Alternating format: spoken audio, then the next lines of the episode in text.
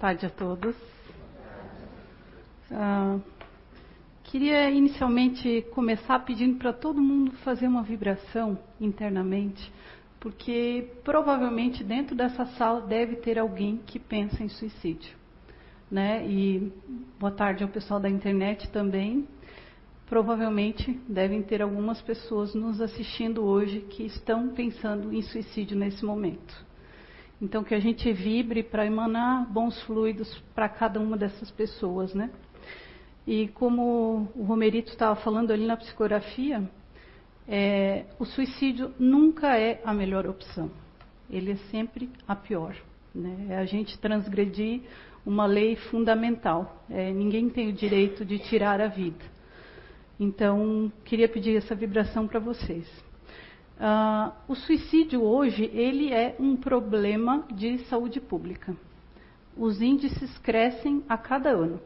Os dados que vou passar para vocês hoje foram colhidos pela Organização Mundial de Saúde em 2012. Então, se eles postaram em 2012, esses dados não são de 2012, são anteriores a isso.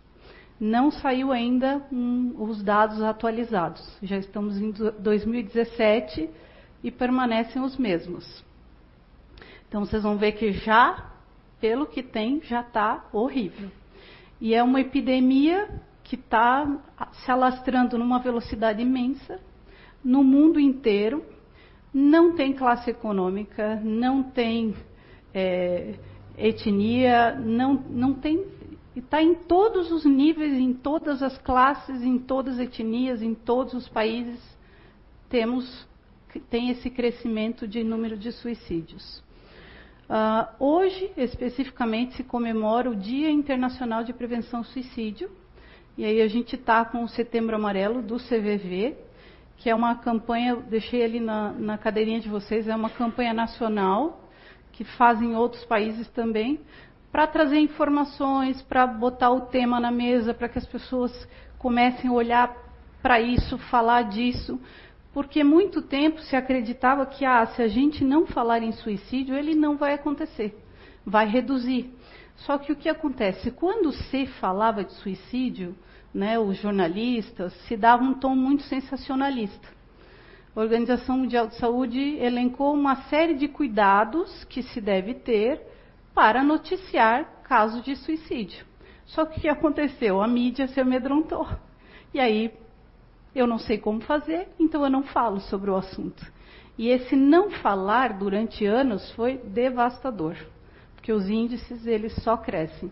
Então é uma epidemia calada, ninguém fala do assunto. Né? Agora que eu vejo que o, CVV ganhou assim uma, um, um, um, grau de importância aí no Brasil, está é, tá fazendo ações em conjunto com o Ministério da Saúde, discutindo um plano nacional de prevenção suicídio. Uh, agora, eles têm, é uma entidade que tem aí há quase 50 anos, agora é que eles conseguiram um telefone gratuito, até o final do mês, vamos ter aqui em Santa Catarina também o 188, que é gratuito, hoje ainda é o 141, para auxiliar pessoas que estejam nesse sofrimento. Então, é importante a, a gente pensar que o suicídio, ele é um ato de comunicação que a pessoa está comunicando uma dor que ela não está dando conta, ela não está encontrando saída para lidar com isso. E, e, uma coisa fundamental quando a gente fala de suicídio é a gente se libertar do preconceito. Porque tem muito preconceito. As pessoas se agarram a mitos, a inverdades, estão diante de alguém com dor, não acolhem e ainda fazemos o mau serviço de colocar a pessoa ainda mais para baixo. Então, o objetivo de hoje é trazer um pouquinho dessas informações de dados e a gente refletir sobre alguns pontos importantes. Uh, alguém aqui já perdeu alguém por suicídio?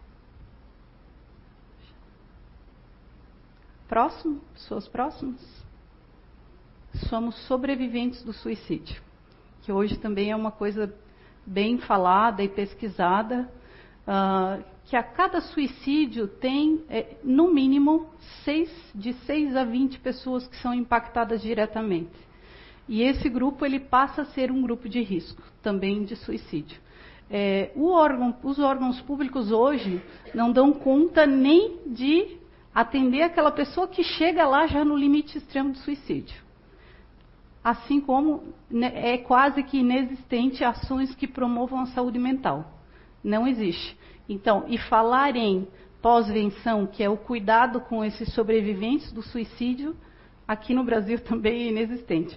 O CVV é que lançou há pouco tempo, começou no Rio Grande do Sul, em Novo Hamburgo, o GAS, que é o Grupo de Apoio aos Sobreviventes do Suicídio.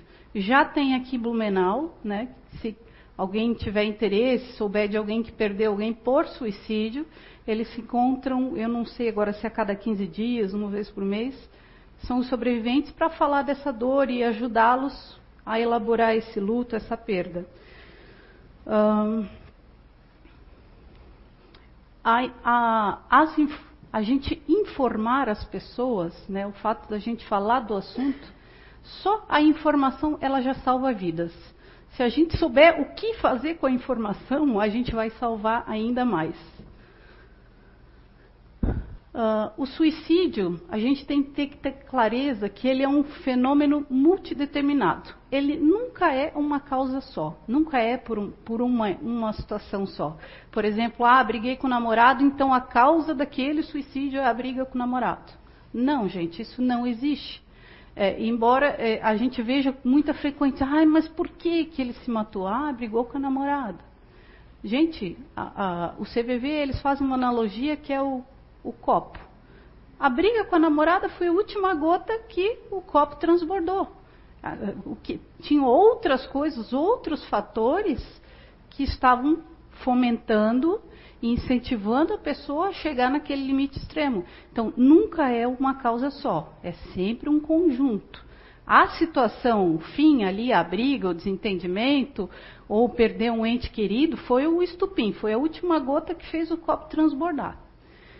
Uh, então, é sempre uma interação complexa entre fatores sociais, psicológicos, biológicos, culturais e espirituais. Espirituais, uh, os órgãos públicos não consideram, mas nós que estamos dentro, dentro de uma casa espírita, a gente sabe que tem influência espiritual, sim. Se a gente permanece né, naquela vibração de raiva, de rancor, de mágoa, e não busca alternativas para colocar isso para fora, é claro, é uma coisa óbvia que a gente vai abrir portas para espíritos que estão na mesma frequência ficarem próximos da gente. E a gente vai ser impactado sim. Então tem essa influência. Uh, o suicídio em números. Anualmente, 804 mil suicídios por ano. A Organização Mundial de Saúde fala que esse número, na verdade, ele pode ser de três a quatro vezes mais. Só que isso aqui é dos países que registram. Os países que fazem o registro, eles somam a contagem de todos e aí dá um número, mas ele é muito maior.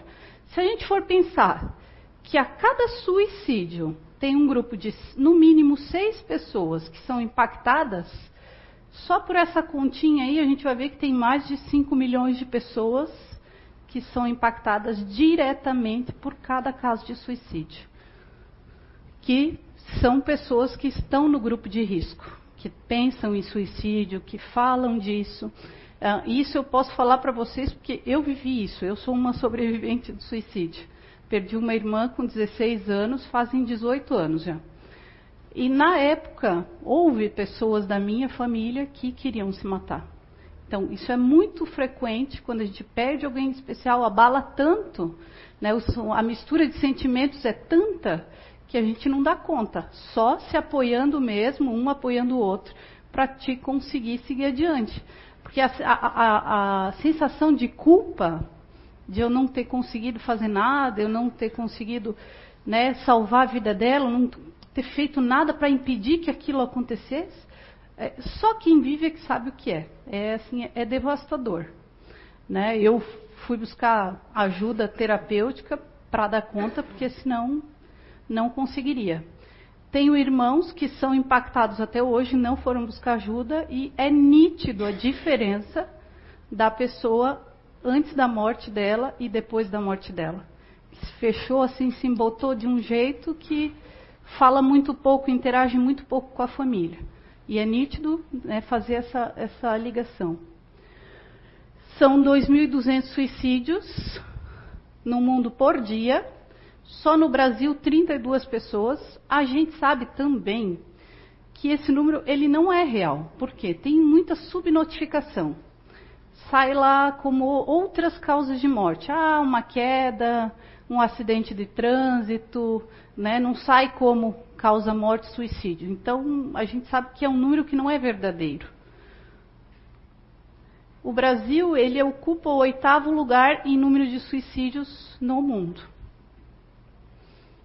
É, um suicídio consumado a cada 40 segundos. Se a gente for pensar do tempo que a gente começou a falar aqui, 15 minutos, façam a conta, mais de 20 pessoas já se mataram só nesse curto espaço de tempo.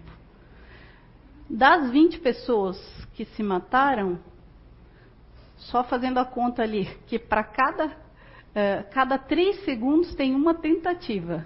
Então já passou de 100 só nesse prazo, esse curto espaço de tempo, de pessoas que estão tentando tirar a sua vida. Então a gente precisa falar disso, porque isso é muito sério, isso é muito grave, e ninguém dessa sala está imune a isso acontecer nas suas famílias. Todo mundo está passível de viver isso em algum momento da sua existência. Uh, a OMS fala que até 2030 esse número ele tende a dobrar. Eu não quero ser pessimista, eu vou ser realista. Não vai chegar a 2030 para esse número dobrar, vai antes. A próxima contagem oficial que sair da OMS provavelmente já deve estar chegando próximo do dobro. Uh, isso aqui eu apresentei uma vez numa outra palestra, mas eu achei bem interessante. É, fazendo um comparativo, né? Os dados abaixo comparam o número de mortes causadas por problemas de saúde e conflitos no ano. Então vejam só, 800 mil suicídios. Suicídio mata mais do que guerra.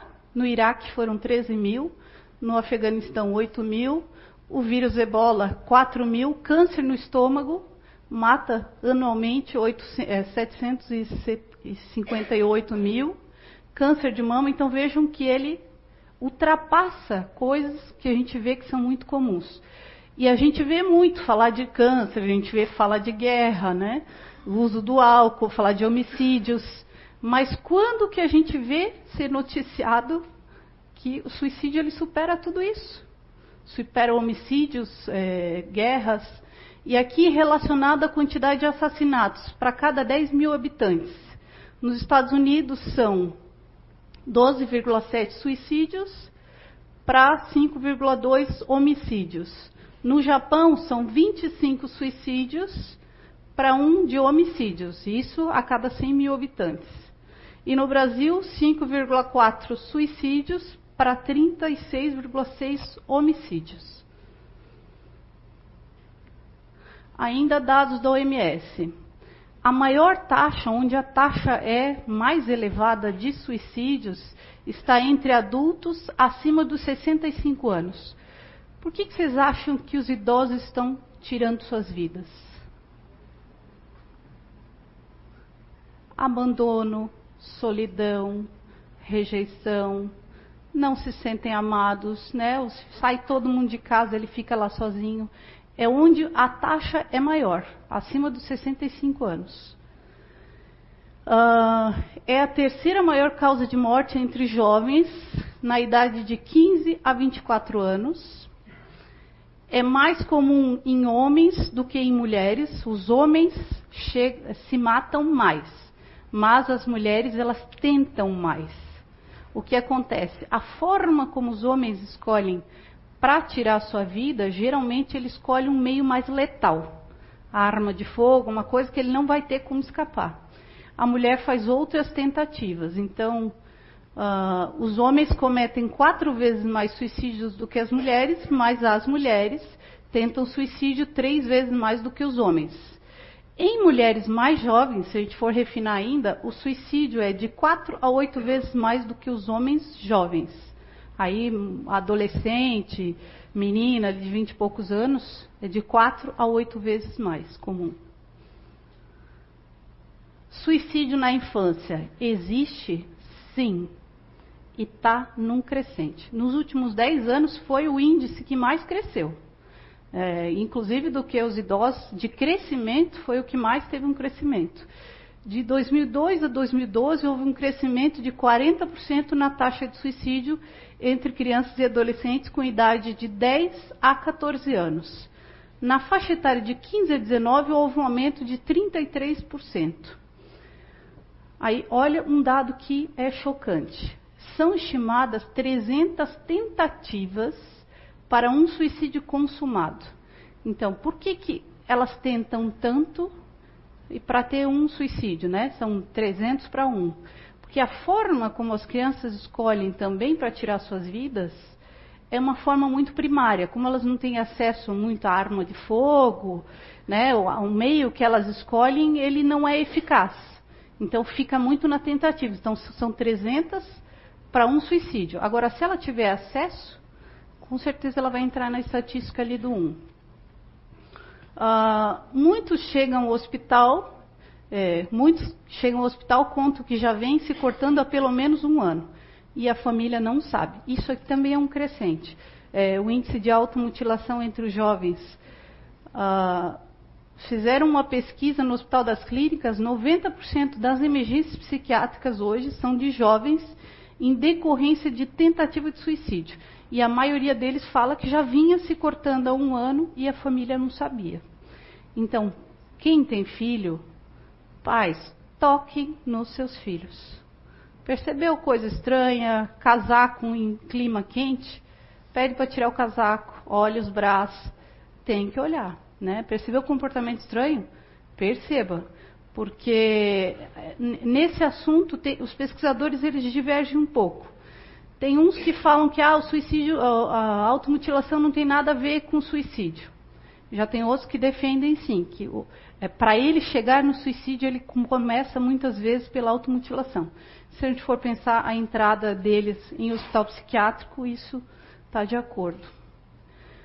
Aí eu pergunto para vocês, por que, que alguém tira a sua vida? Quem é que tem uma ideia do porquê que as pessoas fazem isso?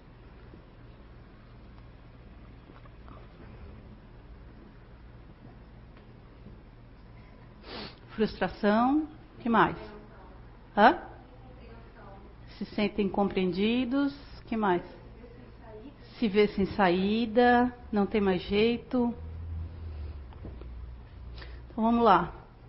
Elas não suportam o sofrimento, aquilo que está doendo.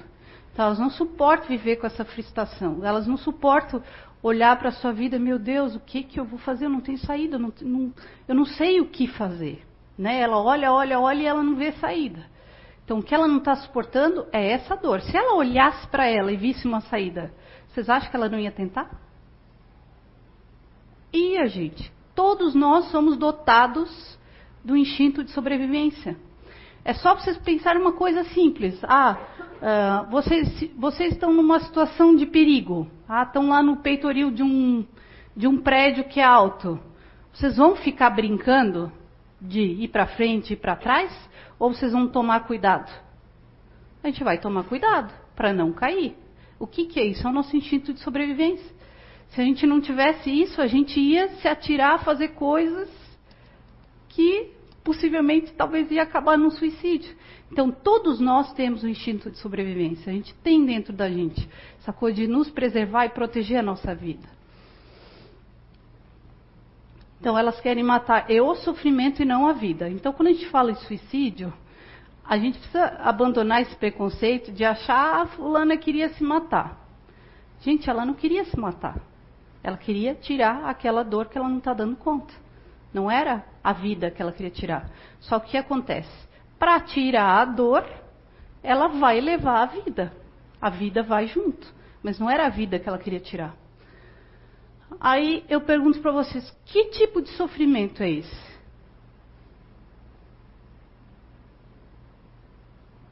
Os motivos a gente viu que são vários, mas qual é esse sofrimento aí que está levando ela a isso? Chegar a ponto de ultrapassar o instinto de sobrevivência dela. É tão forte aquela dor que ela não dá conta, que ela vai ultrapassar algo que está dentro dela, que nos preserva e nos protege, quando a gente está diante de uma situação de risco. Ela ultrapassa isso. Então, que tipo de sofrimento?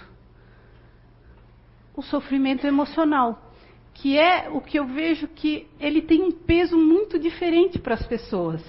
Quando se fala em dor emocional e dor física, a validação é um é o oposto do outro.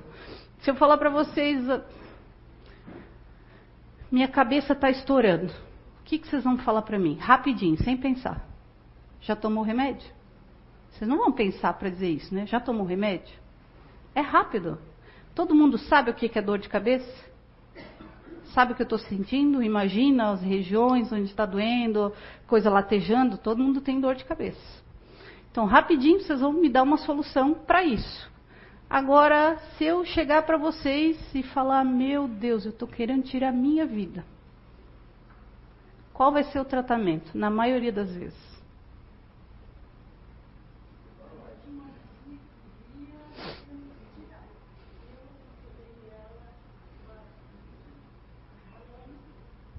Então, mas a senhora, dá para ver pelo jeitinho dela, que já tem um jeito todo carinhoso, né? Mas o tratamento não é o mesmo. As pessoas não validam a dor emocional. É como se ah, não fosse nada. A dor física, tudo bem. Ah, se eu te falar que eu tenho um câncer, todo mundo sabe, meu Deus, ela deve fazer químio, rádio, tratamento. Mas se eu falar que eu estou com uma dor emocional, o tratamento não é o mesmo. Facilmente as pessoas vão dizer para mim: ah, não fica assim, faz alguma coisa para te se divertir. Não, não, não tem nada a ver. Sai dessa emoção aí, como se fosse Fácil. É sair lá, tum, aperta um botãozinho e eu saio daquela emoção. Gente, é fácil a gente sair rapidinho? Tem alguns que já desenvolveram mecanismos e realmente já consegue sair. Porque a pessoa está tão antenada, tão atenta, que ela consegue se perceber caindo numa tristeza, numa melancolia, que ela realmente ela consegue sair. Agora, isso é para todo mundo? Não. A maioria não consegue sair, fica mais tempo. Dependendo do abalo que a pessoa tiver, ela vai ficar muito tempo naquela tristeza, naquela dor, naquela agonia. Então, ela é uma dor que não é validada. As pessoas não validam. Uh, outro exemplo que eu gosto sempre de usar. Uh, a criança corre, cai e machuca o joelho. E está lá no berro, está chorando, chorando, chorando. O que, que rapidinho o pai vai falar para ela? Quando que você sai? Não doeu. Vocês já ouviram essa? Não doeu?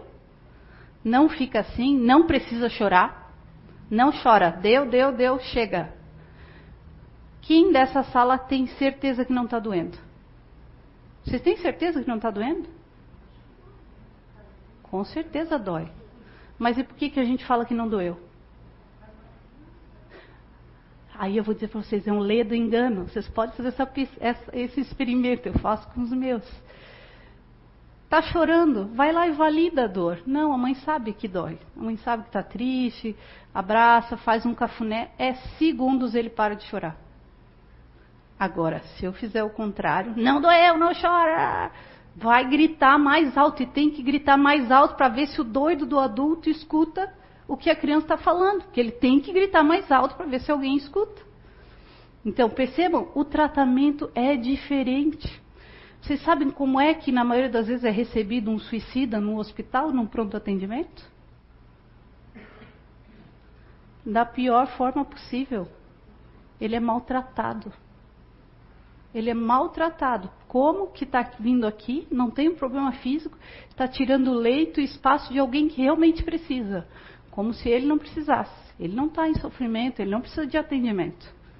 Então, em boa parte dos, dos pronto-socorros hoje, é assim que eles são tratados.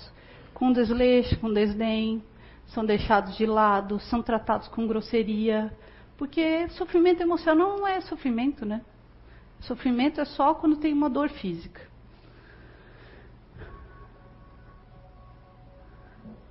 Suicídio é uma opção? O que, que vocês acham? Tem pessoas que acham que é, mas ela não vai te ajudar. Às vezes ela não contar o problema dela para ser ajudada. Tem gente também dessa forma. Sim. Quem mais acha? Suicídio é uma opção ou não?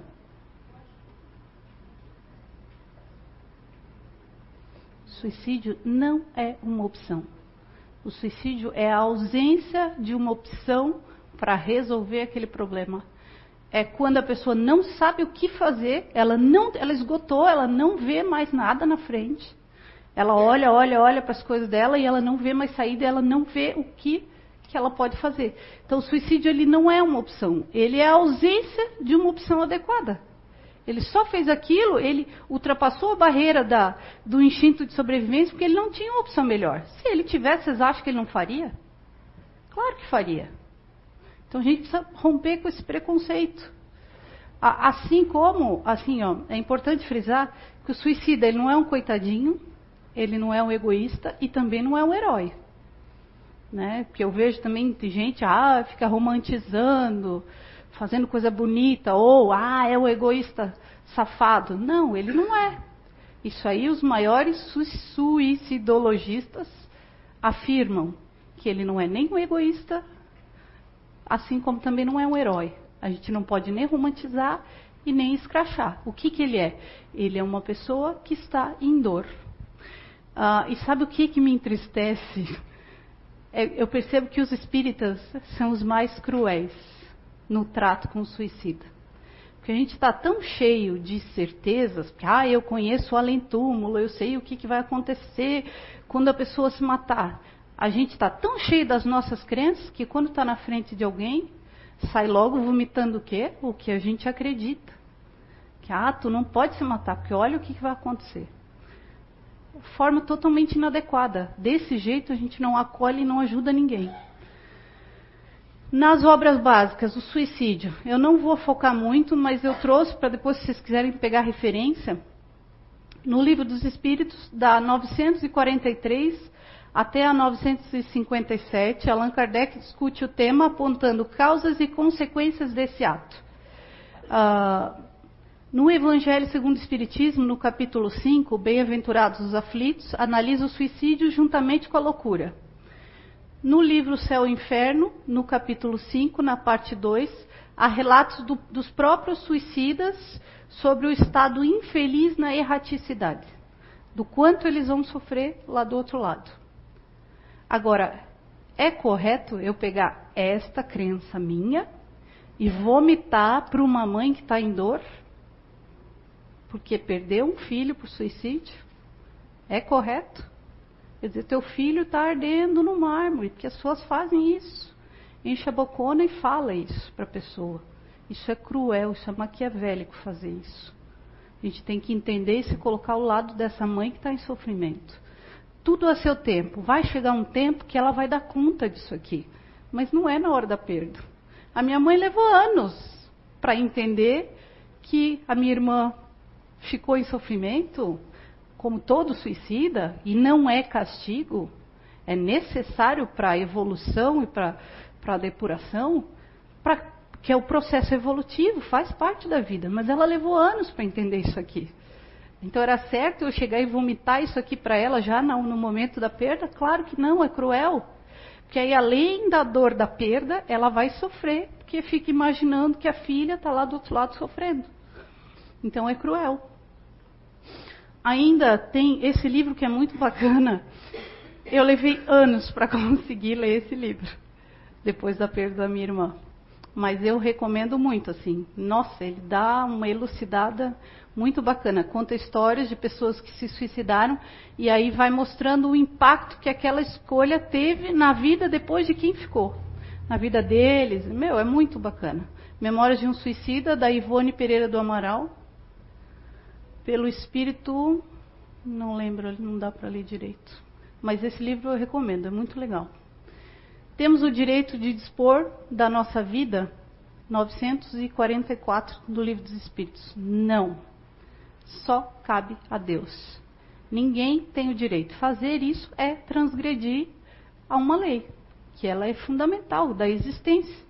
A gente veio para cumprir determinadas coisas e quando finalizar isso, a gente vai retornar para casa. A gente não tem o direito de, de fazer essa poda, antecipar esse processo. Consequências do suicídio. Também não vou aprofundar, tá? É, a 957 quais em geral, com relação ao estado de espírito, as consequências do suicídio. Então vejam só, muitas, elas são é, muitas, diversas são as consequências. Então nunca é uma só. É, eu vejo espírita, gente famosa, padronizando, criando padrão. Ah, o suicida então acontece isso, isso, isso. Gente, não tem padrão. Outra coisa, tá ali, ó, livro dos espíritos. Não há penas determinadas. Não tem. Ah, é, fulano se suicidou aos 20. Estava determinado a viver até os 80. Se matou com 20. 60 anos ele vai ficar na erraticidade, sofrendo, angustiado, preso às criações mentais dele, preso à cena, revivendo a cena. Gente, claro que não é assim, meu Deus do céu. Né? E eu vejo muito espírita propagando isso. Muita palestra que eu assisti, eu vi um monte de gente falando besteira. Está aqui, ó, livro dos espíritos. Não há apenas determinada. Vocês acham que Papai do Céu, esse não é o meu Deus? Não sei se é o de vocês, mas não é o meu. Papai do Céu, seria correto penalizar uma criança de 12 anos que tira a vida, que estava programada para viver até os 80, essa criança que não teve informação, não teve apoio da família, não tem conhecimento, não tem nada. Ela ficar 70 anos na erraticidade sofrendo? Esse não é o meu Deus. Então, tudo é cada caso é um caso. Cada caso é analisado. Né? E não tem uma regra. Então, não existe um padrão. É, esse é um outro preconceito que a gente tem que quebrar. Que eu vejo novamente, os espíritas são os mais cruéis. Assim, é, é, incrível as besteiras que eu já ouvi. Inclusive, uma das casas espíritas, eu já frequentei algumas. Uma das casas espíritas que eu saí de lá, esse foi o motivo. Que eu ouvi tanta besteira, mas tanta besteira, que pelo amor de Deus, dizer essa coisa dos 20 anos, 80, afirmou lá. Outra coisa que, que é comum as pessoas falarem, né? E eu vivi isso. Ah, o suicida ele tem um fluido deletério. Gente, o, o suicida tem um fluido que é deletério? É claro que tem. É óbvio. Se ele está naquela angústia, naquele sofrimento, é óbvio que o fluido que ele está emanando não é bom. Agora eu, diante da Lete, a Lete está ali querendo tirar a vida dela. A minha intenção é ajudá-la, é salvar a vida dela. Vocês acham que eu vou me contaminar com o fluido deletério dela, se a minha intenção é ajudá-la, tirar ela dessa dor, desse sofrimento, estar ao lado, caminhar junto? Vocês acham que eu vou me contaminar por isso? E outra, se for para me contaminar todo dia, gente, todo dia, para salvar uma vida, Jesus, a minha missão, eu quero viver a vida contaminada todo dia. Se eu puder salvar a vida de alguém. Então, essa foi uma besteira que eu vivi isso. A pessoa me apontou o dedo e disse para mim: você tem que tomar cuidado, você pode se contaminar. Você, meu Deus do céu, eu estou numa casa espírita, estou ouvindo isso, pelo amor de Deus, onde, onde que a gente está? Uh, outra que é comum os espíritas fazerem. A pessoa está lá na dor e no sofrimento. Ah, eu estou cheio com as minhas crenças no além-túmulo, no que vai acontecer com o suicídio. Eu sei tudo. Eu li todos os livros, estou informado. Vou chegar perto dessa pessoa, olha aqui, ó, fulano, tem o livro aqui do Simonetti, o que é o suicídio. Lê esse livro aqui. Lê esse livro aqui, depois tu me diz que tu vai se matar. Gente, vocês realmente acham que alguém que está querendo tirar a vida vai parar para ler livro? Vocês acham que ele vai ter energia para fazer isso? para parar e ler um livro para saber o que, que vai acontecer depois que ele morrer. Ele não vai ler. Aí, o que, que eu causei nessa pessoa? Ela, mais uma. A Leite tem a certeza de que eu não sou a pessoa que ela quer falar mais nada. Ela quer a distância da Rosane. A imbecil chega aqui e pede para ela ler um livro. Então, ela, ela vai querer distância. Eu sou uma pessoa que ela já vai cortar. Que ela não vai me querer perto. Por quê? Porque eu quis pegar toda a minha crença, todo o meu conhecimento e enfiar para ela de goela abaixo. Quando a gente está diante de uma pessoa em dor, a gente tem que caminhar junto, validar a dor, entender o que está acontecendo, se mostrar próximo. perceber o que para ela é importante, o que para ela na vida dela, o que, que ela fazia na vida dela, né? Famílias, crenças, o que quais eram as crenças dela? Para mim, a partir das coisas dela, eu poder ajudá-la e não ao contrário, que aí é muita soberba, é a gente se achar muito, né? Se achar que por eu ter o conhecimento, eu vou salvar vidas, né? Enfiando de goela abaixo nos outros. A gente salva sim, se a gente fizer o contrário. Usar isso para entender a dor do outro. Né? E pode ser que chega um momento que a ajuda tá tão legal, meu, a Leite conversa tanto comigo, ela se abre, ela liga para mim, ela fala que ela vai me dar abertura. Quando ela me der abertura, eu disse, Leite, vamos lá na casa espírita que eu estou frequentando. Será que tu toparia? Para mim seria importante tu ir, porque eu acho que ia te ajudar, tal. Vai chegar um momento que eu vou poder fazer isso. Agora, eu não posso fazer isso na hora que a pessoa está na dor e gritando socorro. Ela está implorando para que eu ajude. E outra, quem tem mais conhecimento? Nós temos. Ela não, ela está na dor, está no sofrimento, ela não sabe o que, que vai acontecer depois. Vocês acham que quem mais vai ser cobrado? Vai ser ela, que não tem conhecimento, ou eu que tenho e vou fazendo suas atrocidades?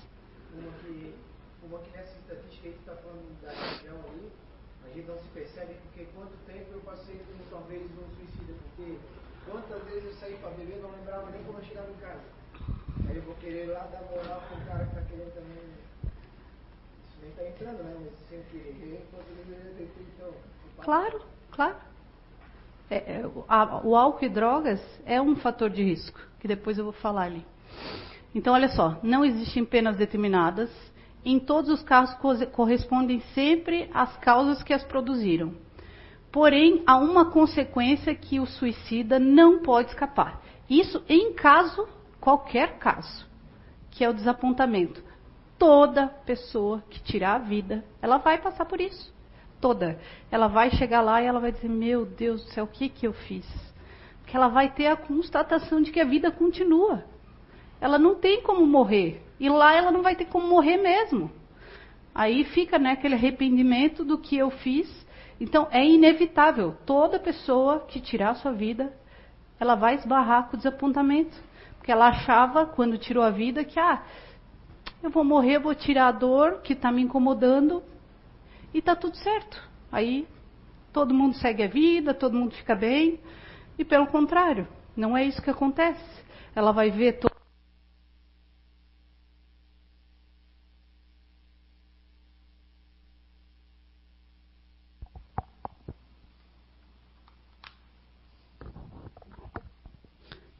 Pelo contrário, ela vai ver todo o nosso sofrimento e nossa dor, isso ainda vai aumentar ainda mais. Então, o desapontamento é inevitável, ela vai passar por isso. Uh, mas a sorte não é a mesma para todos, depende das circunstâncias. Alguns espiam a falta imediatamente, outros em nova existência, que será uh, pior do que aquela cujo curso elas interromperam. É claro que eu tirei a vida, eu não vou vir numa condição melhor. Porque não seria correto, não é a lei. A lei não funciona assim. Se eu tirei, eu vou ter que vir numa condição para mim poder resgatar isso. Aí eu pergunto para vocês, os suicidas que vocês tiveram contato, eles sabem de tudo isso? A maioria dos casos de suicídio que eu tenho contato, eles não sabem. Por isso que eu falo para vocês, quem sabe sou eu. A gente não tem o direito de chegar lá para eles e, e vomitar. Agora, saber disso é o suficiente para a pessoa não se matar? O que, que vocês acham? Vocês sabiam que tem muito espírita que tira a sua vida também? Muito. Tem muito espírita que tira a vida. Então, saber disso não nos imuniza, não faz ninguém evitar. Uh, por sermos espíritas, todos devem agir conforme a nossa crença? As pessoas devem seguir o que a gente acredita? Não, as pessoas devem seguir o que é importante para elas. E eu só vou conseguir ajudar o outro se eu entrar no universo dela e não no meu. Eu preciso sair do meu para entrar no dela, para daí conseguir ajudá-la. É a única forma de ajudar alguém que está querendo tirar a vida? a nossa crença, né, com, com as coisas do além-túmulo, com o que vai acontecer, é o único jeito que tem de ajudar o outro? Não é. Só que o que eu vejo, os espíritas, tem espírita que é tanta soberba, é tanta arrogância, é tanta prepotência, que se acha o dono do saber e acha que pode chegar na vida de alguém e devastar e fazer o que quer e o que não quer, e a pessoa tem que ficar quietinha, porque ele sabe de tudo. Esse não é o único jeito, não é a única forma. Não é todas as religiões para qualquer pessoa. Se tu parar e olhar para as pessoas, tu vai ver que tem muitas pessoas que a casa espírita não vai dar certo. A pessoa não vai se manter na linha na casa espírita. Ele precisa de uma outra religião mais castradora, que exige mais, que cobra mais, que aperta mais, para ele conseguir se manter na linha. Então a gente tem que parar com essa ilusão de achar que, porque eu tenho estas informações, então eu sei tudo. Isso é cruel fazer isso.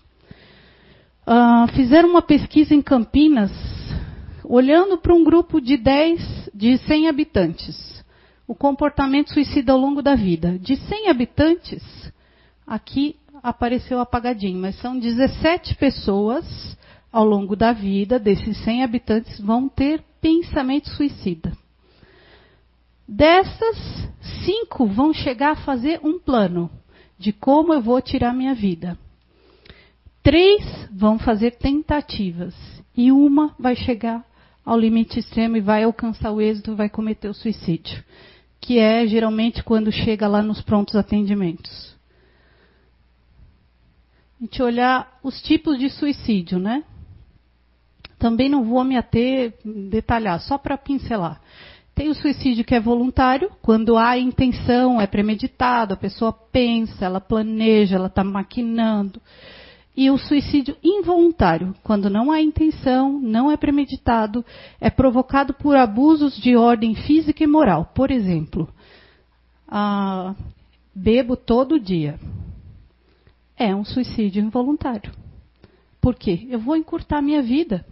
Eu não vou conseguir é, cumprir ao que eu vim determinado se eu beber todo dia. Usar droga, eu vou encurtar minha vida. É um suicídio involuntário. Comer demais, coisas inadequadas, é um suicídio involuntário. Agora deixa eu perguntar para vocês: quem daqui tem certeza que não está nesse caminho? Alguém tem certeza? Não, eu não estou. Eu não faço nada involuntário. Vocês têm certeza? A gente não tem certeza. Que às vezes a gente faz coisas sem pensar. E aí, mas, mas aí eu julgo, né? Eu julgo o cara que escolheu cometer o suicídio. E não olho para o meu umbigo para ver as coisas que eu estou fazendo e que eu vou encurtar a minha vida. Mitos em torno do suicídio. Cão que late não morde. Mentira. Todo suicida, na maioria das vezes ele fala. A minha irmã falou várias vezes. Se alguém deseja se matar, não há nada mais que possa ser feito. Mentira, tem muita coisa para fazer. É desumano, é cruel, é maquiavélico tu dizer que não tem o que fazer quando a pessoa tem dor. Tem muita coisa para fazer. É, quem só fica tentando não vai se matar realmente. Não, ela fica tentando e vai chegar um momento que ela vai se matar.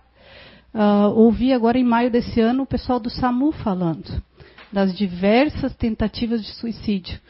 E o que choca, depois que eu até vou falar de droga psiquiátrica, a maioria dos casos, inclusive, são por uso de droga psiquiátrica. Essas tentativas, tentou uma vez, não deu certo, tentou outra, não deu certo, tentou outra, não deu certo.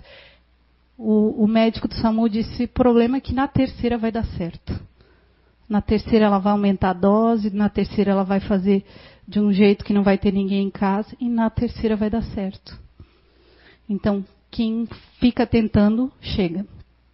Falar do suicídio pode encorajá-los. Depende como você fala. Se tu disser, pega a corda e vai lá e se mata, tu vai encorajar. Agora, se tu falar de suicídio abertamente, conversar sobre o assunto, você vai salvar a vida. Você não vai encorajar ele a se matar. Então, tudo depende da forma como a gente conduz. Uh, Somente doentes mentais ou clinicamente deprimidos fazem sérias tentativas de suicídio. Gente, isso aqui me dá muita raiva. Porque o que, que eu vejo hoje? Ah, a Associação Brasileira de Psiquiatria quer convencer todo mundo que toda pessoa que se mata é um doente mental. Como se não bastasse ter uma dor emocional forte, ter, ter perdido, sabe, aquele filho que eu amava tanto, que era minha razão de viver. Ter perdido ele não é razão suficiente para tirar a vida. A pessoa está naquele sofrimento imenso, profundo, de dor. Ele não está depressivo, ele está em tristeza, numa dor profunda. Isso é o suficiente, sim, para a pessoa tirar a vida. Ela não precisa estar doente mental. Mas querem nos fazer acreditar que todo suicida é um doente mental. Para quê? Para vender remédio, para lucrar mais. Não é para salvar a vida. Com certeza não é. Os dados do SAMU comprovam isso. Pela recorrência dos casos de tentativa de suicídio por droga psiquiátrica. Uh, se a pessoa já pensou seriamente em se matar, ela sempre será um suicida. Também é um mito, isso é mentiroso. Não é porque ela passou um momento de crise na vida dela, que ela pensou, planejou, cogitou, que ela vai viver isso sempre. Assim como as pessoas que se matam não avisam ninguém. Mentira, geralmente avisam. Geralmente falam. Porque as pessoas que matam sempre deixam é, uma mensagem. Também é mito. Quem fala de suicídio está tentando apenas chamar atenção. Gente, só que as pessoas falam isso de forma pejorativa. Ah, o infeliz que não faz nada da vida, não quer saber de nada, não busca ajuda, quer chamar atenção. Agora, olha só, todo ato de suicídio é, sim, é óbvio, é uma questão óbvia. É claro que ele quer chamar atenção. Ele não está aguentando, ele não está aguentando, a dor é tanta que ele precisa chamar atenção de algum jeito. Talvez ele tenha feito outras tentativas, tenha falado e ninguém percebeu. E aí ele vai fazer a tentativa. Uh, a melhora do estado emocional elimina o risco de suicídio. Também é mentiroso. Depois que a pessoa tenta se matar, é improvável que ela tente de novo. Também é mentiroso, que a gente vê que a recorrência, dependendo dos casos, ela é muito grande. Uma tentativa de suicídio mal sucedida significa que a pessoa não estava determinada a se matar. Também é mentiroso. Uh, já vê-se pelos casos, lembra que eu falei das mulheres, que as mulheres tentam três vezes mais do que os homens, só que os homens se matam quatro vezes mais do que as mulheres o índice é maior, porque pela forma como eles escolhem. Então, fatores de risco, do que, que a gente precisa estar atento, do que, que pode nos levar ao suicídio. Ah, a Sociedade Brasileira de Psiquiatria fala da depressão, dos transtornos mentais. Eu acho que assim, ó, a maioria esmagadora é uma tristeza, um abalo, uma perda, uma coisa forte que precisa ser cuidado. Então, a falta de autoestima, o histórico familiar de suicídio. Lembra que eu falei, a família é grupo de risco. Uso de drogas e álcool na família é algo que vai levar alguém, pode levar, né, a cogitar o suicídio.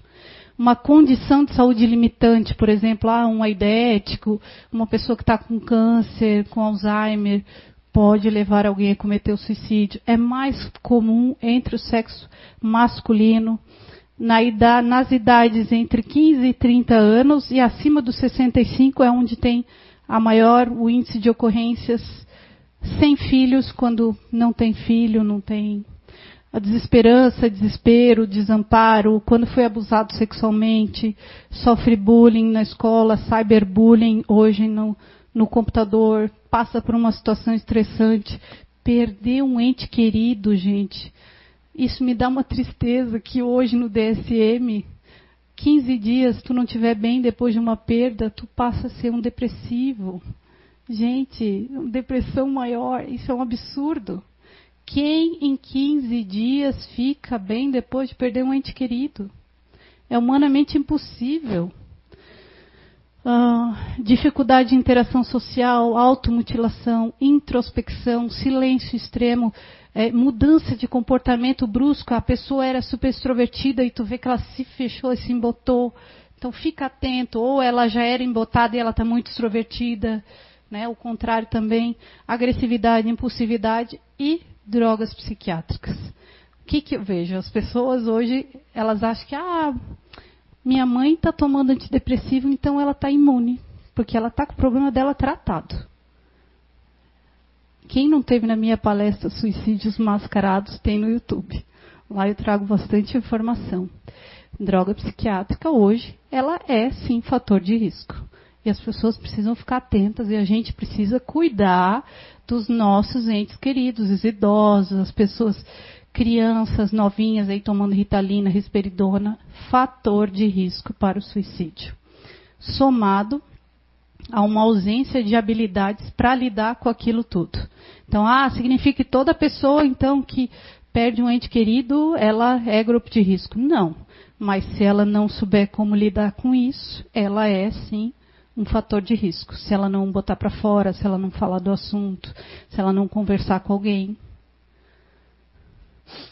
E aí, então, como é que a gente faz para promover a saúde mental? Que é o que vai no, impedir que as pessoas cheguem ao limite extremo de suicídio. Uh, esse psicólogo aqui, Dr. Edwin Schneiderman, é um psicólogo eminente, pesquisador na área de suicídio e tanatologia. Ele foi o cara que é, elencou o, o, conceito de pós-venção, que fala do sobrevivente, de toda ação que se faz com o sobrevivente de suicídio. Lá na década de 70, ele já falava que a melhor forma da gente entender o suicídio não é estudando o cérebro. E o que, que a gente faz hoje? O que, que a medicina convencional faz hoje? Quer encontrar a todo custo marcadores para dizer que as pessoas estão desequilibradas e que têm um, um, funcionamento inadequado no cérebro. Coisa que eles estão tentando há anos-luz e não existe nada que comprove desequilíbrio nenhum. Então o foco hoje está só em estudos de cérebro.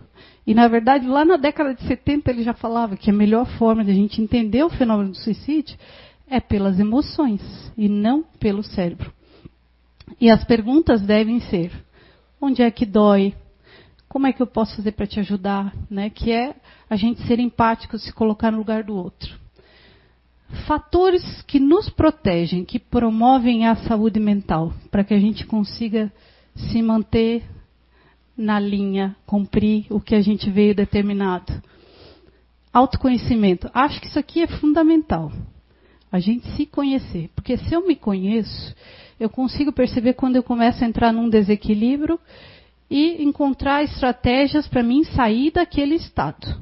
Então, se eu não me conheço, eu não vai ser mais difícil para mim fazer esse movimento.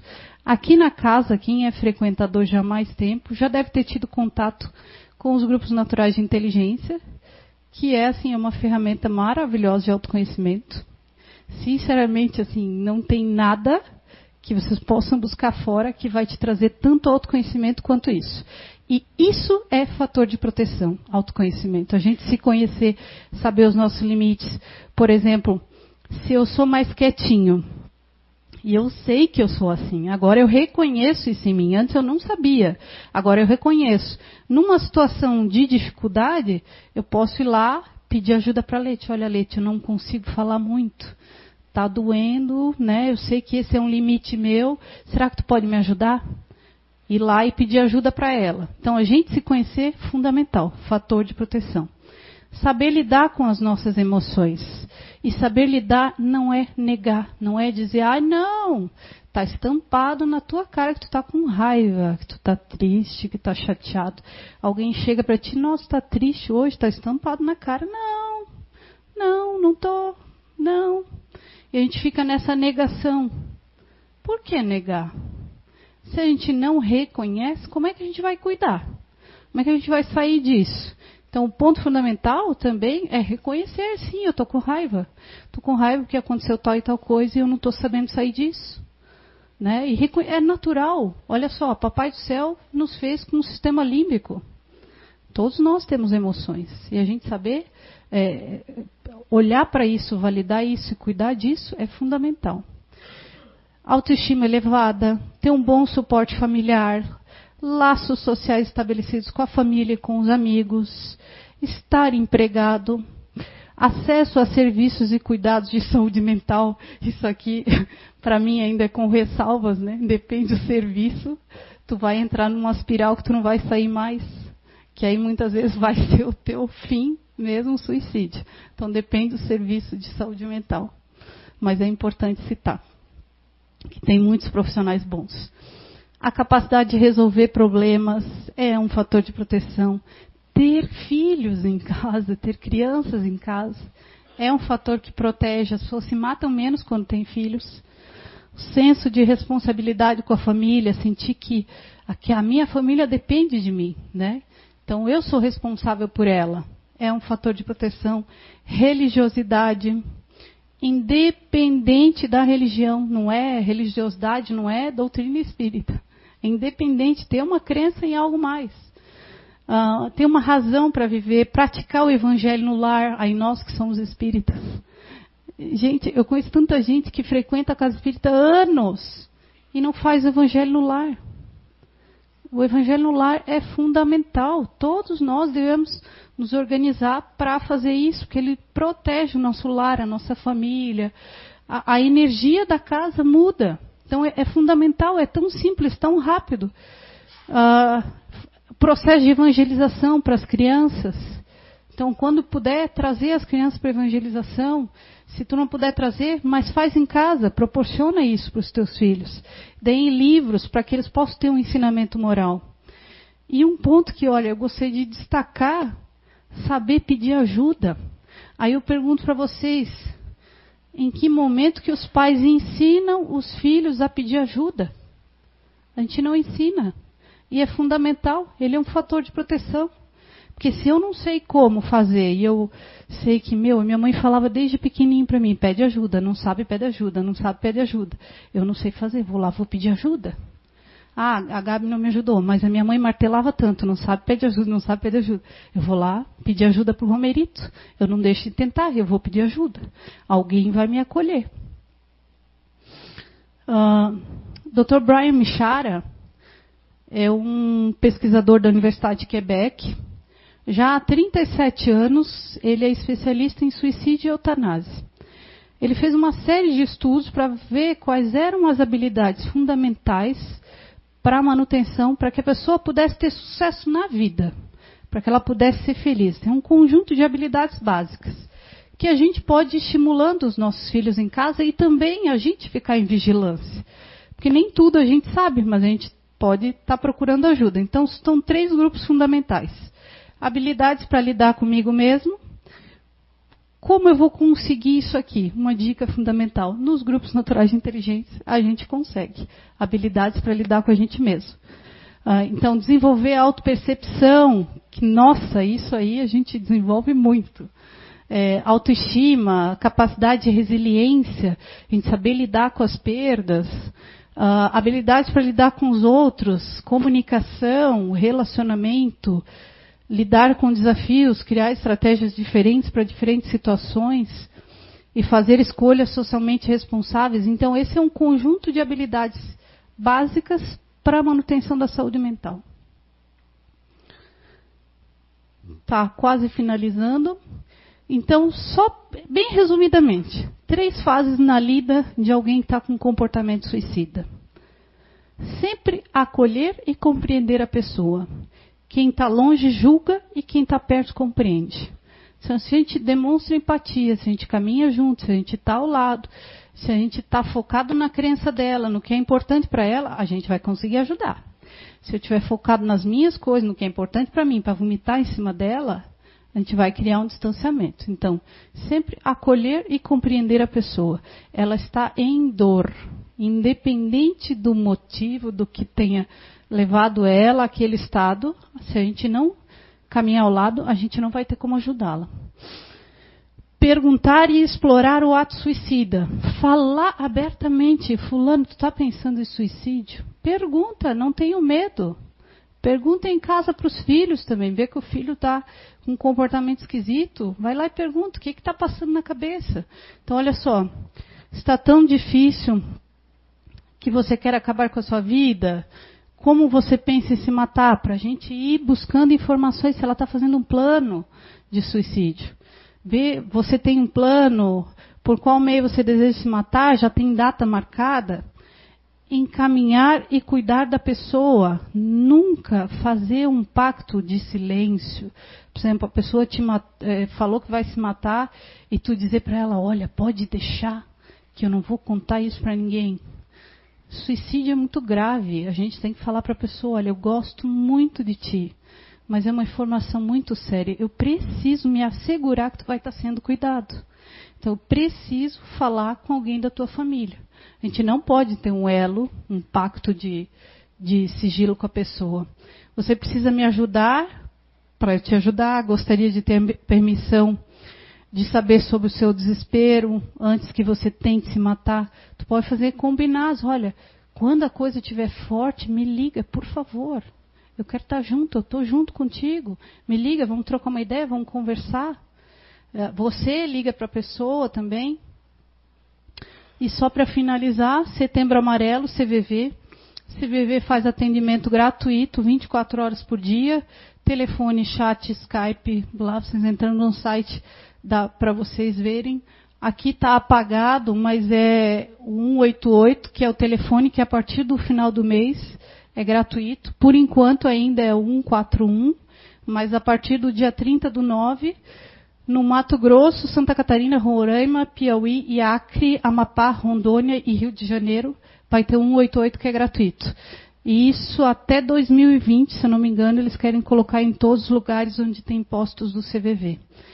E o CVV, como o serviço público não cuida nem, não, dá conta nem de quem já está com problema, o CVV tem esse trabalho muito legal que é o GAS, que é o Grupo de Apoio aos Sobreviventes do Suicídio, que fazem encontros mensais também, vocês podem ligar lá e ver onde é que, onde é que são os encontros.